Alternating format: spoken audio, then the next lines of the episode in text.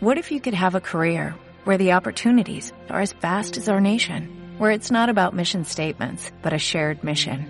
At U.S. Customs and Border Protection, we go beyond to protect more than borders, from ship to shore, air to ground, cities to local communities. CBP agents and officers are keeping people safe. Join U.S. Customs and Border Protection and go beyond for something far greater than yourself. Learn more at cbp.gov/careers. Una pregunta late continuamente en el corazón de Dios. ¿A quién puedo enviar? ¿Quién irá en mi nombre? Familias destruidas, niños en la calle, generaciones que se pierden. El mundo necesita conocer a Jesús. Por eso digo una y otra vez, aquí estoy, cuenta conmigo.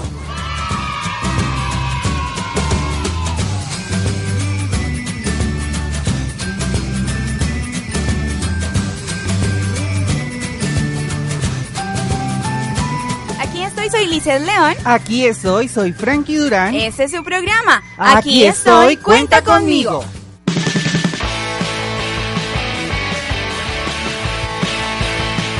Una vez más nos volvemos a encontrar con todos ustedes, felices por esta oportunidad de entrar a sus casas, a sus lugares de trabajo y compartir con ustedes. Desde Colombia les damos la bienvenida a toda nuestra audiencia en Latinoamérica a una emisión más de Aquí estoy, cuenta conmigo. Inician aquí 30 minutos de crecimiento integral guiados por la palabra de Dios, así que les invitamos para que juntos podamos disfrutar de las enseñanzas y consejos preparados pensando en la familia y la iglesia cristiana. Gracias a todos nuestros oyentes y seguidores en el Facebook de Misión Cuenta conmigo, que semana a semana permanecen expectantes de cada nueva emisión y que a la vez comparten con sus familiares, vecinos y amigos de la iglesia todos nuestros programas. Así que sin más preámbulos pueden subir el volumen de su radio o de su computador, ponerse cómodos y hagamos de este tiempo un momento para crecer en familia. Aquí estoy, cuenta conmigo. Proverbios 1.8 dice, Oye hijo mío la instrucción de tu padre y no desprecies la dirección de tu madre. Hoy continuamos con el bloque de temas dedicado a los papás de palabra. Efectivamente, Frank, en el programa anterior estuvimos conversando sobre la importancia y sobre el compromiso que tiene un papá de palabra que es fiel a Dios y fiel a sus hijos de cumplir ese compromiso que tiene de acercar a los niños al Señor y además la disposición que tiene ese papá de conocer la guía que Dios le ha dejado a todo padre en la palabra, en la Biblia. Y bueno, y conociendo toda esa recomendación acerca de los papás de palabra, trazamos una ruta para estos programas basados en tres verbos que son cuidar, entrenar y proyectar. Ya vimos el cuidar, que fue el programa anterior. Resaltamos lo importante que es que los padres de familia estén al tanto de cada detalle de la vida de sus hijos, desde sus edades y problemáticas más tempranas hasta cuando de pronto ya crecen, están un poquito más solos, pero están pendientes de cada escenario de su vida y de su desarrollo. Así es, también vimos el rol del padre de familia como un vigilante o guardia de seguridad, como esa persona que previene, restringe, hace llamados de atención a sus hijos y sobre todo que cuida con amor y compasión. Y como todos ya se imaginan, hoy continuamos con el segundo verbo de esta ruta, que es entrenar.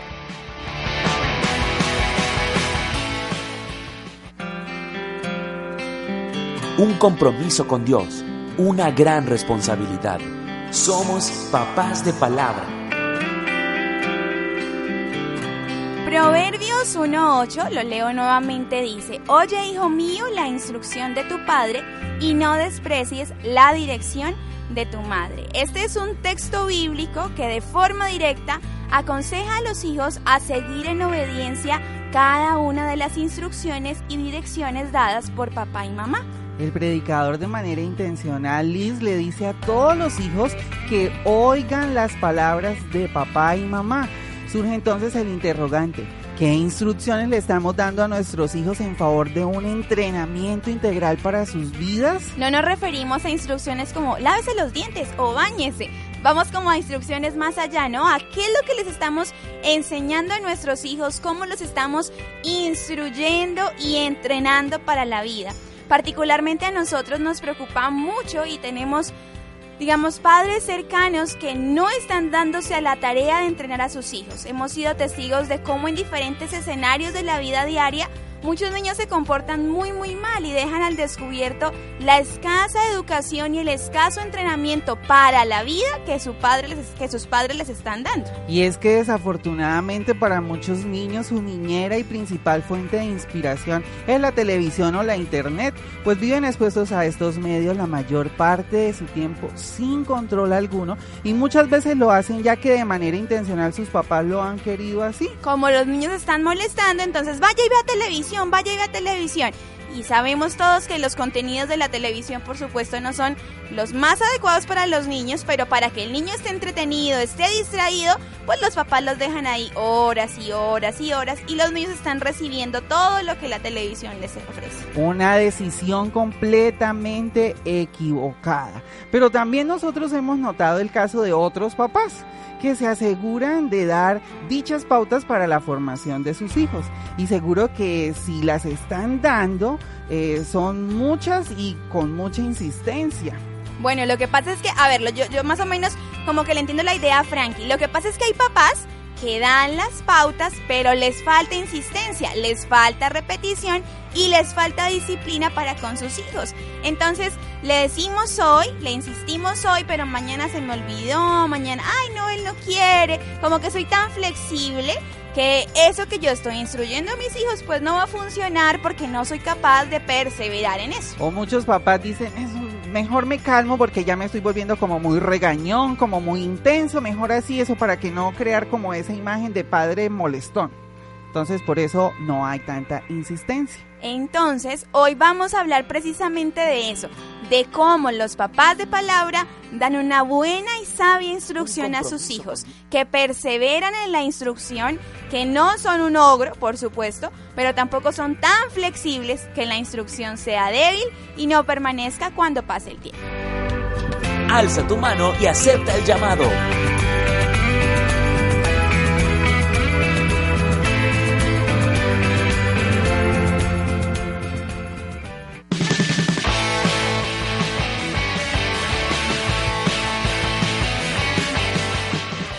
Bueno, ¿y por qué escogimos el verbo entrenar? Entrenar, según el diccionario, significa preparar a una persona en el desarrollo de una actividad.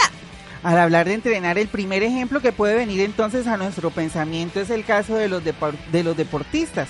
De manera intencional ellos son entrenados por una persona que profesionalmente ha adquirido todo el conocimiento y las capacidades para transmitir, formar y equipar a una persona con todo lo necesario para desarrollarse con el más alto rendimiento en un deporte específico. Y es que la tarea del entrenador no es cualquier cosa. Por supuesto demanda tiempo, dedicación, entrega, compromiso y una continua actualización en conceptos, técnicas y herramientas a favor de su labor. Algo muy interesante es que un entrenador no aparece de forma esporádica o repentina en la vida del deportista. El entrenador siempre está y provoca ese aparecer en cada uno de los momentos significativos de esa persona. No solamente está entrenándolos para el deporte específico, sino que también está haciendo una compañía en todo momento, en aspectos psicológicos, emocionales, de pronto en la vida laboral, en la vida profesional del deportista.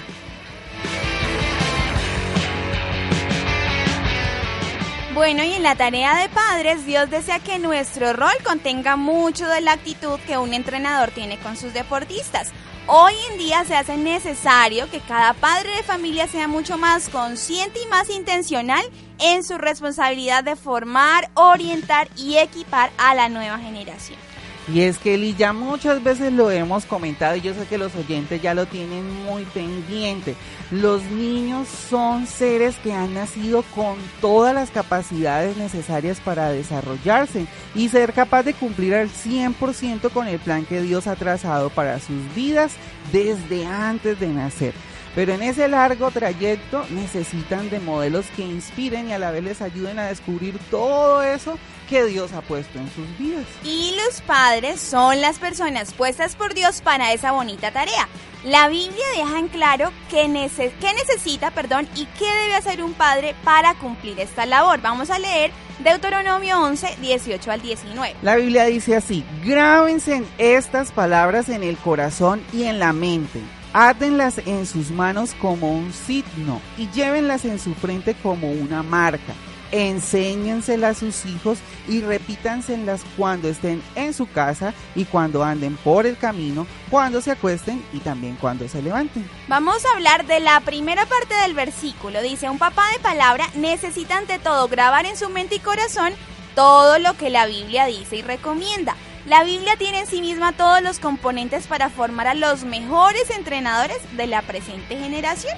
La Biblia recomienda entonces que el padre de familia todos los días tenga presente la escritura, pues solo ella traerá verdad a la vida de sus hijos.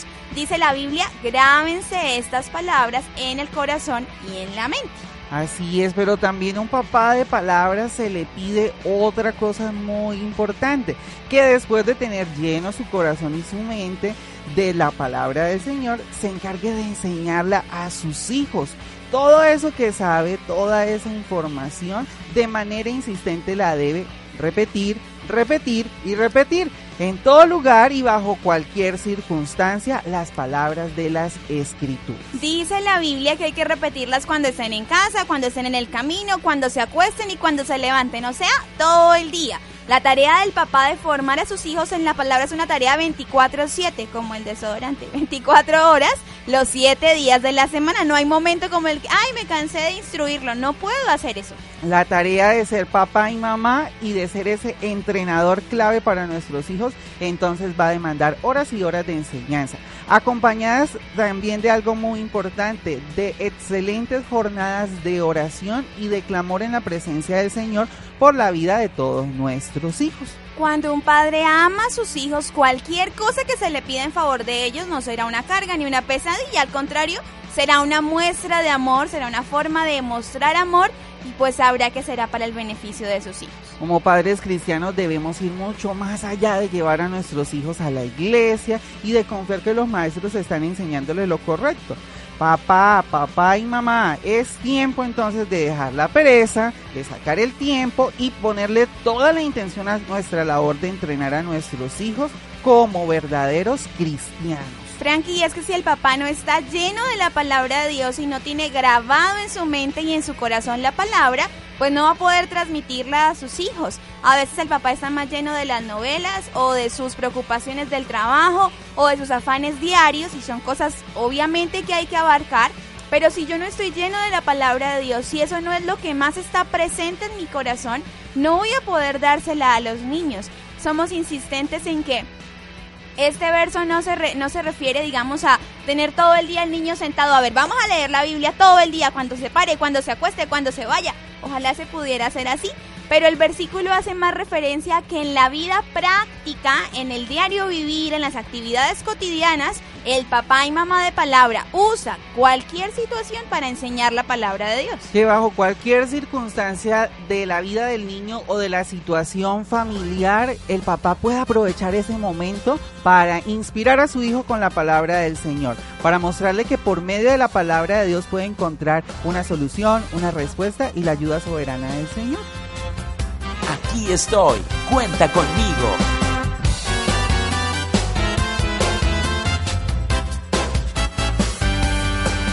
Cuando llego a mi casa un poco cansado, ella está ahí. Con su tierna sonrisa alegra mi vida, me hace muy feliz. Te doy gracias Señor por tenerla aquí, me demuestra su amor siempre cuida de mí. Gracias Señor por tenerla aquí, con su amor soy feliz.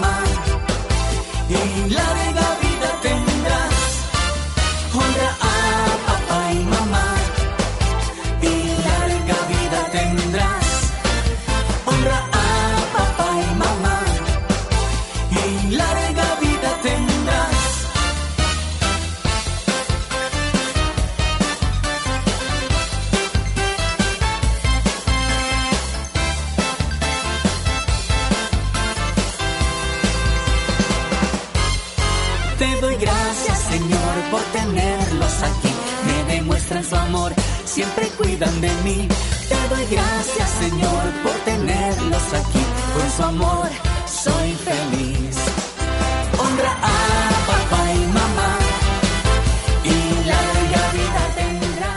Continuemos entonces hablando de la familia y de la bonita labor que tienen los padres de entrenar a sus hijos de forma integral. Y como la idea no es en este programa estar solamente metiendo el dedo en la llaga o de estar juzgando y juzgando a todos los papás, sino que la idea es ayudar a cada uno de los padres que nos escuchan. Entonces, proveyendo buenos consejos, vamos a adquirir unas bonitas herramientas en esta mañana.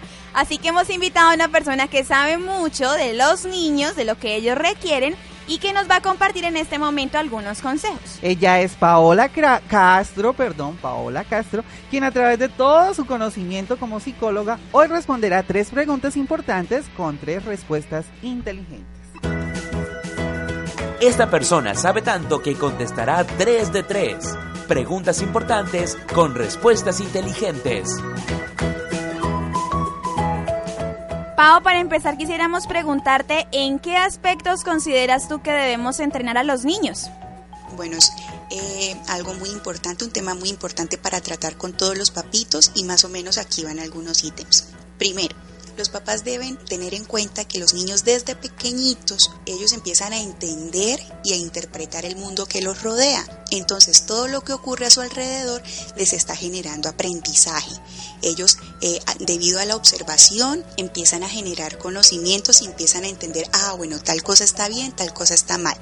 Entonces todo lo que ocurre alrededor de ellos va a, a interferir de forma positiva o negativa en su formación. Por eso es importante, uno, enseñarle a los niños a seguir instrucciones, que ellos desde pequeños entiendan que en la casa hay límites, que en la casa hay normas, hay cosas que se pueden hacer y hay cosas que no. Y exigirles, en cierto modo, que todas esas reglas y todas esas instrucciones que se les dan, ellos las deben cumplir al pie de la letra en casa.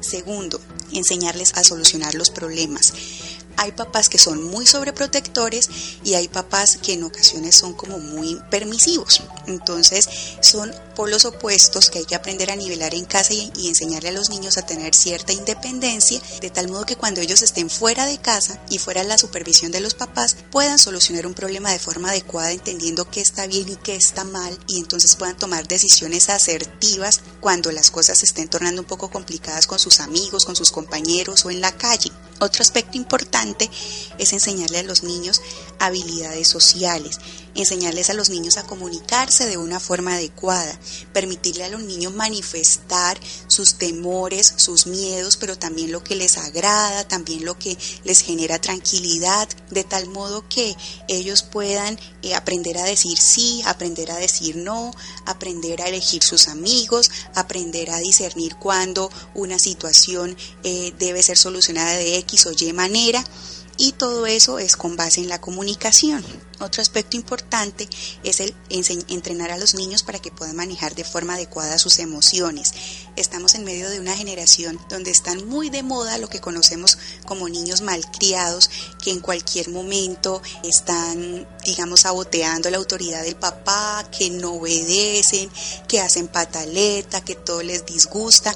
Y todo esto es porque no se les ha enseñado a manejar las emociones, la alegría, el amor, la angustia, la tristeza, y el papá debe enseñar al niño a manifestar de forma adecuada sus deseos, a generar límites en el momento en que ellos se comunican y manifiestan sus emociones y también a controlar de forma adecuada los impulsos. Si un papá no entrena a su hijo para que de forma adecuada controle sus impulsos, va a ser un niño que va a hacer lo que él quiere y que la autoridad del papá nunca va a ser suficiente. Y finalmente, entrenar al niño en su proyecto de vida todo el tiempo generándole expectativas, que el niño esté manifestando qué desea hacer, optimizando de forma adecuada su tiempo libre. Y esto se debe dar a la par de un proyecto de vida familiar, porque si no encontramos papás con proyecto de vida, muy difícilmente el niño va a tener un proyecto de vida. Qué ardua tarea tenemos como padres, ¿no? Pau, ¿puedes ahora nombrarnos algunas actitudes necesarias para que el entrenamiento sea efectivo? El primero que yo considero importante es el ejemplo. Si en casa no tenemos papás y mamás que sean un modelo adecuado y un ejemplo adecuado para sus hijos, infortunadamente no van a contar con el respaldo más grande que tiene un padre de familia, que es la autoridad para poder educar a sus hijos. Segundo, ser cercano a los niños y eh, que el padre sea una persona que el niño vea como alguien de confianza. Muchas veces los papás quieren hacer muchas cosas, pero hay como una barrera entre el papá y el niño y muchas veces hay personas que son más cercanas al niño, la tía, la abuela, la persona que lo cuida que el mismo papá. Entonces si queremos que el entrenamiento sea efectivo, el padre y la madre de familia deben ser cercanos al niño, deben ser personas que él vea con agrado, deben ser personas que el niño vea como autoridad. Lo otro eh, que considero importante es que los papás puedan ser constantes en el trabajo que realizan con sus hijos y esto sobre todo cuando de pronto los papás no viven juntos, incluso cuando viven juntos ocurre mucho. Hay papás que durante un tiempito se muestran interesados en el entrenamiento y ya luego desisten y pierden el interés y dejan de realizarlo durante un tiempo. Entonces el hecho de que sea un trabajo continuo y constante dentro de la casa es muy importante para que el entrenamiento sea efectivo. Lo otro es no desautorizar a los papás. Esto ocurre muchas veces en la pareja de que un papá da una orden y la mamá desautoriza al papá frente al chico o lo contrario. Eh, o muchas veces el papá va a corregir al niño e interviene pues la abuela, la tía y el niño está entendiendo que lo están desautorizando y eso va a restar credibilidad al proceso de entrenamiento. Entonces, si usted tiene algún desacuerdo con su esposa sobre la forma como están entrenando al chico, háblenlo y convérselo juntos en privado y no que el niño esté ahí escuchando lo que ocurre porque si no, él no, va a tomar, digamos, la seriedad que, el entrenamiento eh, necesita. Lo otro es que haya equidad cuando hay más de un hijo en la casa. Los chicos muchas veces perciben mucho cuando hay diferencias en el trato entre un hijo y el otro y es muy importante que haya equidad porque eh, los niños lo perciben y porque ellos lo exigen. Entonces, muchos papás son más permisivos con un hijo que con el otro, complacen más a un hijo que al otro y esto, infortunadamente, resta efectividad. Lo otro eh, sería de pronto mantener buenos modelos de autoridad dentro de la casa. Hay papás que son muy estrictos, otros son muy permisivos, pero necesitamos mantener un equilibrio, definitivamente ni muy rudos y tampoco tan negligentes. Ser eh, bien moderados y bien controlados en la forma en que criamos a los hijos, sobre todo enseñándolos con mucho amor. Cuando interviene la ira, cuando interviene el rencor en la forma en que se está entrenando al hijo, esto no va a generar ningún efecto eh, como si se realizara con amor. Pau, de pronto algún oyente que nos escucha considera que su tarea no ha sido efectiva, pero sus hijos, digamos, ya han salido de la niñez. ¿Qué consejo nos puedes dar si de pronto sentimos como que hemos fallado en, esa, en ese entrenamiento? Lo primero que yo eh, podría aconsejar es reconocer que se ha fallado. Algunos papás infortunadamente no tienen la capacidad de decir reconozco que fallé. Y esto es lo más importante para uno poder tener eh, una, una oportunidad para enmendar estas situaciones con los hijos. Lo otro sería reconocerlo no solamente yo como papá, sino ante mis hijos y tener la capacidad de sentarme con ellos cara a cara y decirle, hijo, reconozco que fallé, reconozco que me equivoqué en estas y en estas y en estas cosas y esto va a generar que el niño entienda o que el adolescente entienda que su papá está reconociendo sus errores y por lo tanto merece una nueva oportunidad. Lo otro es generar un acercamiento. A veces cuando el entrenamiento como papás no ha sido muy efectivo, genera distancia entre las personas que conforman el núcleo familiar. Entonces genera un acercamiento ante su hijo Muchas veces ellos están esperando que usted se acerque y comunique y hable con ellos y como no encuentran ese apoyo por la distancia, entonces infortunadamente recurren a otras personas que son poco cercanas a ellos y que no los podrán orientar igual que usted que es el padre de familia. Así que a romper todas esas barreras en la comunicación. Lo otro sería eh, cambiar el estilo de vida generando credibilidad. De nada me sirve a mí reconocer que me equivoqué si no estoy dispuesto a cambiar. Y es solamente el cambio lo que genera que mi hijo entienda que de verdad yo soy una nueva persona para poderme acercar a él. Usted como papá saben que está fallando y sabe que necesita mejorar. Entonces, eh, no solamente basta con la intención, hay que hacerlo. Entonces, estas serían como los, las pautas importantes eh, que debemos tener en cuenta si de pronto se ha fallado en este entrenamiento y si los hijos quizás ya están grandes. Aquí estoy, cuenta conmigo.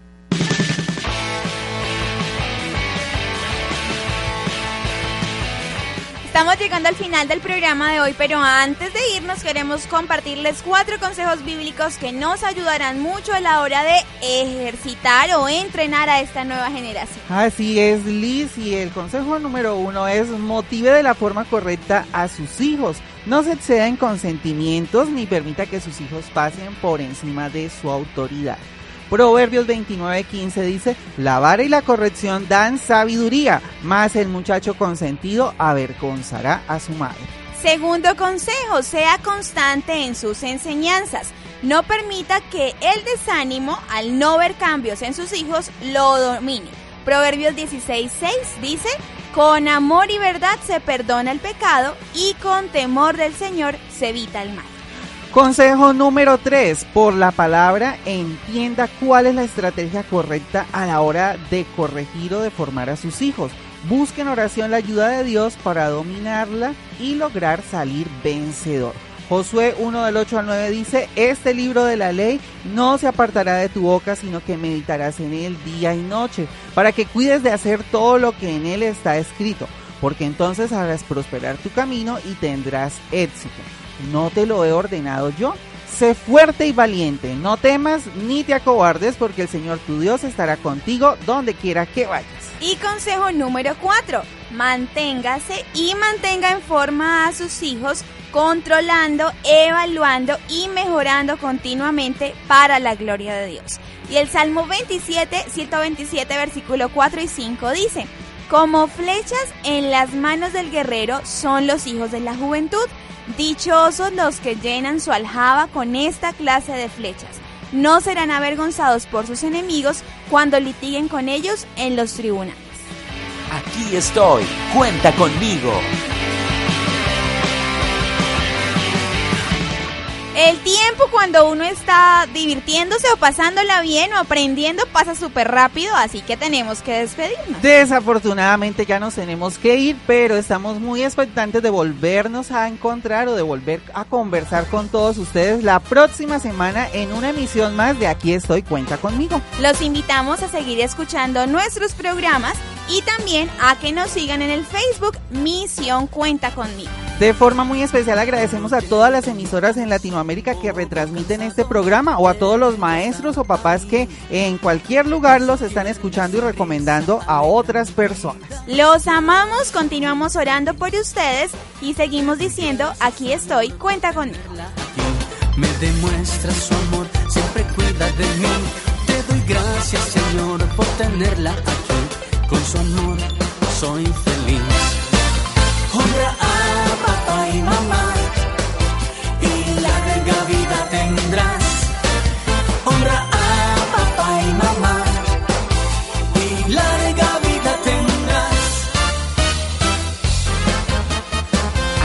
Estoy, cuenta conmigo.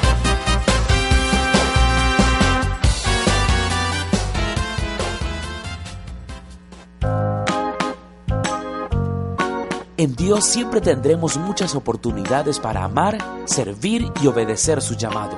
Recuerda decirle en cada momento, aquí estoy, cuenta conmigo.